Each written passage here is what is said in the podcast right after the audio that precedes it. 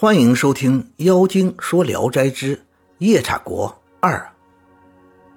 这时有一个商人乘船渡海，也遭遇大风，被刮到了卧眉山。刚上岸，见走来一个少年人。少年见了商人，大惊，知道他是中原人，便询问他的家乡。商人说了，少年把他拉进一条深谷中的一个山洞里。洞外布满了荆棘丛，嘱咐他不要出去。少年离去了不一会儿，拿来鹿肉让商人吃，自己说：“我父亲也是胶州人。”商人询问姓名，知道姓徐，自己认识他，便说：“你父亲是我的老朋友了，现在他儿子已经做了副将。”少年不知道副将是什么意思，商人说。这是中国的官名。少年又问：“什么叫官？”商人回答说：“官就是出去乘漂亮的车马，回家住高堂大屋，在上轻轻一呼，百人应声雷动，别的人不敢正眼看，只能侧身立着，这就是官。”少年听得欢欣鼓舞。商人又问他：“你父亲？”既然在胶州，你为什么长久留在这个地方？少年详细讲了以前的事情，商人便劝他返回故土。少年人说：“我也常常这样想，但母亲不是中国人，语言相貌跟那里都不同。况且一旦走不成，同类知道了必然被残害，因此踌躇不决，拿不定主意。”说完，少年便走了。临出洞时，跟商人说：“等起了北风，我来送你回去。麻烦你告诉我父亲、哥哥，给带个信过去。”商人在洞里一直藏了将近半年，他不时从洞中荆棘丛中往外窥视，见山中总有夜叉来来往往，吓得他一动也不敢动。一天，北风忽起。山中一片风吹树叶的唰唰声，少年忽然来了，领着他急急的逃窜，边逃边嘱咐他说：“我嘱咐你的事，不要忘了。”商人答应，于是，在少年人的帮助下，商人终于逃了回来。一到胶州，商人立即去副将府，跟徐彪详细讲了自己的见闻。徐彪听了，又悲又喜。便要去寻找母亲、弟弟和妹妹。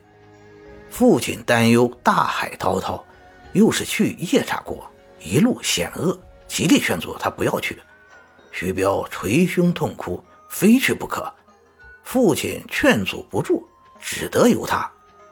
徐彪便告诉了胶州总帅，挑了两名健勇的士兵，乘船下了海。正赶上逆风，船行得十分艰难。在大海上颠簸了半个月，四周一望，只见海水茫茫，无边无际，再也分辨不出东南西北。忽然一阵暴风吹来，波浪滔天，船一下子被打翻了。徐彪落入水中，随着海浪漂流了很久，被一个怪物拖上了岸。怪物带着他来到一个地方，这里竟有房舍。徐彪醒了后，四下一看，一个像夜叉一样的怪物站在自己面前，便用夜叉话询问。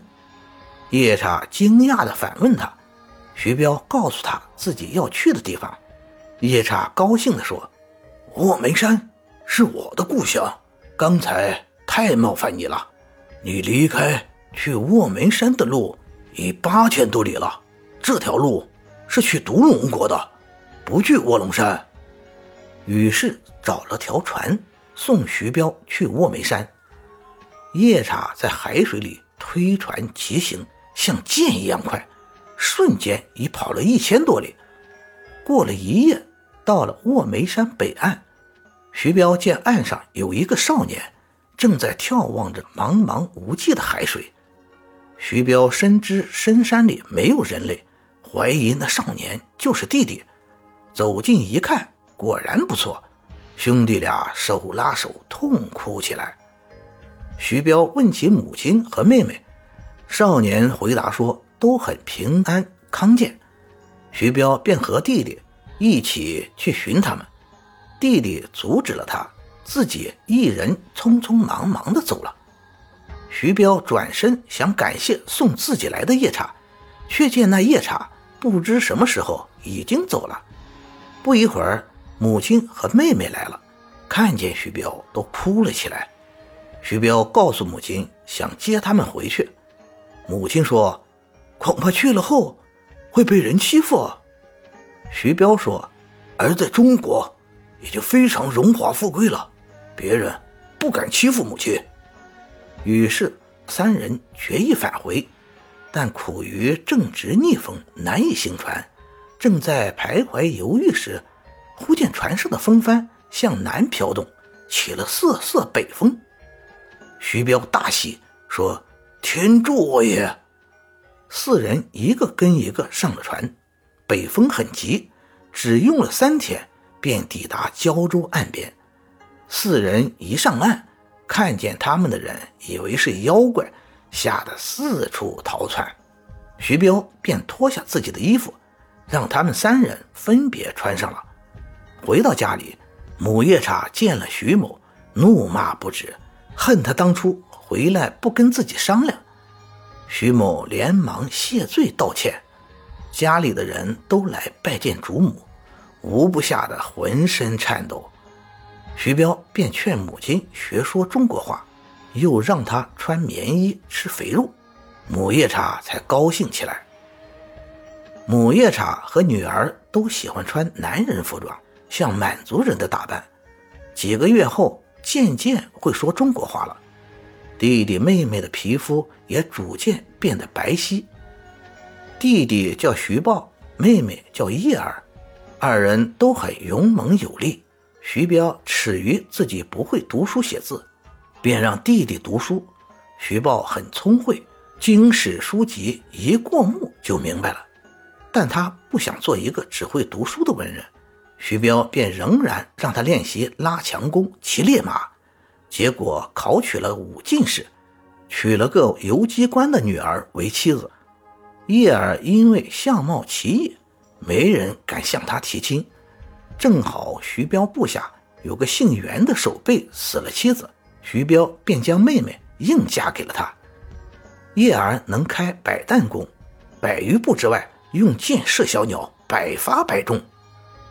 袁守备每次出征总是带着妻子，后来他一直升到同知将军，立下的功劳多半出自妻子之手。